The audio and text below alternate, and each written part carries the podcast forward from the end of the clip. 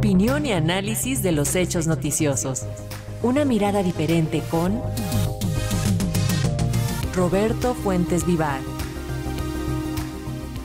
Y precisamente acerca del doble mensaje ambiental que maneja Estados Unidos y algunas organizaciones y también de poner orden en estas granjas porcícolas, recibimos a nuestro comentarista Roberto Fuentes Vivar. Te escuchamos, Roberto. Buenas tardes.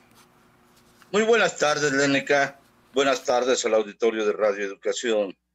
Pues esta semana se celebró el Día Mundial del Agua y las autoridades de todos los niveles, como cada año, intentaron generar conciencia del uso del líquido, de este líquido que puede ser incluso el origen de disputas internas e internacionales en un futuro por su cada vez más alarmante escasez, no solo en México, sino en todo el mundo. Pero lo más curioso es que en nuestro país esta conmemoración sirvió para sacar a la luz una vez más la hipocresía de la oposición, la, hipocresía también del gobierno de Estados Unidos y desde luego la hipocresía de muchos organismos no gubernamentales, algunos apoyados incluso con dinero estadounidense. Por el Día Mundial del Agua, para mí en lo personal me llegaron varios comunicados de prensa de ONGs para alertar sobre que el tren Maya, que supuestamente dejará sin agua a comunidades indígenas y a parte de la población de la península de Yucatán. Pero curiosamente, esos organismos no gubernamentales o organizaciones de la sociedad civil que se reunieron, por ejemplo, en el coloquio Tren Maya, análisis de los impactos desde la academia, pues esos grupos no tuvieron una sola palabra de apoyo para los mayas de Citilpech, una comunidad del municipio de Izamal en Yucatán, esos indígenas que fueron golpeados precisamente en el Día Mundial del Agua por protestar contra la granja porcícola que contamina las aguas de esa localidad y hasta los cenotes de comunidades vecinas. Incluso muchos de los que protestaron fueron detenidos, concretamente ocho personas, y el gobierno del estado de Yucatán amenazó con que habría más detenciones en contra de los manifestantes, incluyendo militantes de Morena. Es decir, que el gobierno panista de Yucatán privilegia los intereses de la empresa Quequén por sobre los derechos de las comunidades mayas.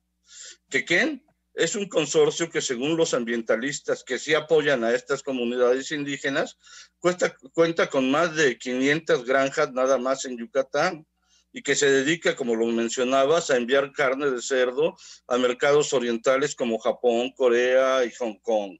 Es una filial del grupo Cuo, que en 2021 tuvo utilidades por 2.800 millones de pesos.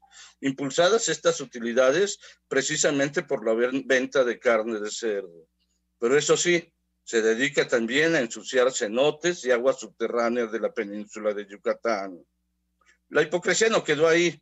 Ayer el secretario de Estado estadounidense, Anthony Blinken, como lo escuchábamos, tuvo una audiencia en la Cámara de Representantes y ahí se dijo muy preocupado por el, por el trato que reciben las empresas en su país, concretamente por el tema de Vulcan Materials, que denunció hace unos días que militares irrumpieron en sus instalaciones en Quintana Roo. Esa empresa, como lo dijo hoy en la mañanera el presidente Andrés Manuel López Obrador, y como se ha demostrado en estudios muy serios, ha destruido de manera sistemática parte de la península de Yucatán para extraer materiales para la construcción que se envían a Estados Unidos, haciendo estragos incluso en los ríos subterráneos de la región. El problema de la irrupción de las Fuerzas Armadas de hace unos días en la empresa estadounidense tiene que ver con un litigio que mantiene con la cementera mexicana Cemex y los dos consorcios mantienen ese caso y otro, y otro más, es decir, que son dos casos los que están entre Cemex y Vulcans y estos casos están en los tribunales nacionales. Vulcan incluso llegó a amenazar con interponer una demanda por 1.500 millones de dólares contra el gobierno mexicano hace poco más de un año porque el gobierno decidió cerrar la planta y desde entonces ha sido motivo de conflictos que seguramente se dirimirán en tribunales internacionales.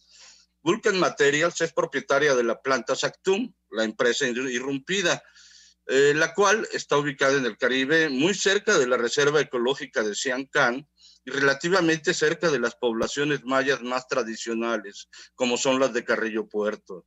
Sactum. Anteriormente fue Calizas Industriales del Caribe o Calica y nació en 1986 y entre quienes se han beneficiado de la contaminación que ha hecho en el Caribe mexicano se encuentran, según investigaciones periodísticas, personajes como Santiago Krill Miranda o familias como la familia Conesa, la familia Borja, Borja Navarrete, la familia Quintana o la familia Favela. Esto nada más en México. En Estados Unidos, mientras tanto, se han enriquecido varios empresarios relacionados con el presidente Donald Trump, como W. Houston Blount, James eh, O. Scriven Jr., Peter Clemens o William J. Grayson Jr. El conflicto entre Vulcan Materials contra México es, es avivado o enriquecido precisamente por los republicanos que mantienen esa doble moral tan característica de la derecha, de destruir de manera directa y, criticar a otros que supuestamente contaminan. Y también esa doble moral de apoyar a grupos contra el tren Maya, pero callarse de la contaminación y el uso abusivo del agua que se realiza en las granjas de cerdos o en la extracción de piedra caliza. Dice el filósofo de metro, del metro, en la destrucción del paraíso, Estados Unidos no tiene permiso. Muchísimas gracias, Roberto Fuentes. Nos escuchamos la próxima semana. Buenas tardes. Buenas tardes, nos escuchamos la próxima semana. Hasta luego. Hasta.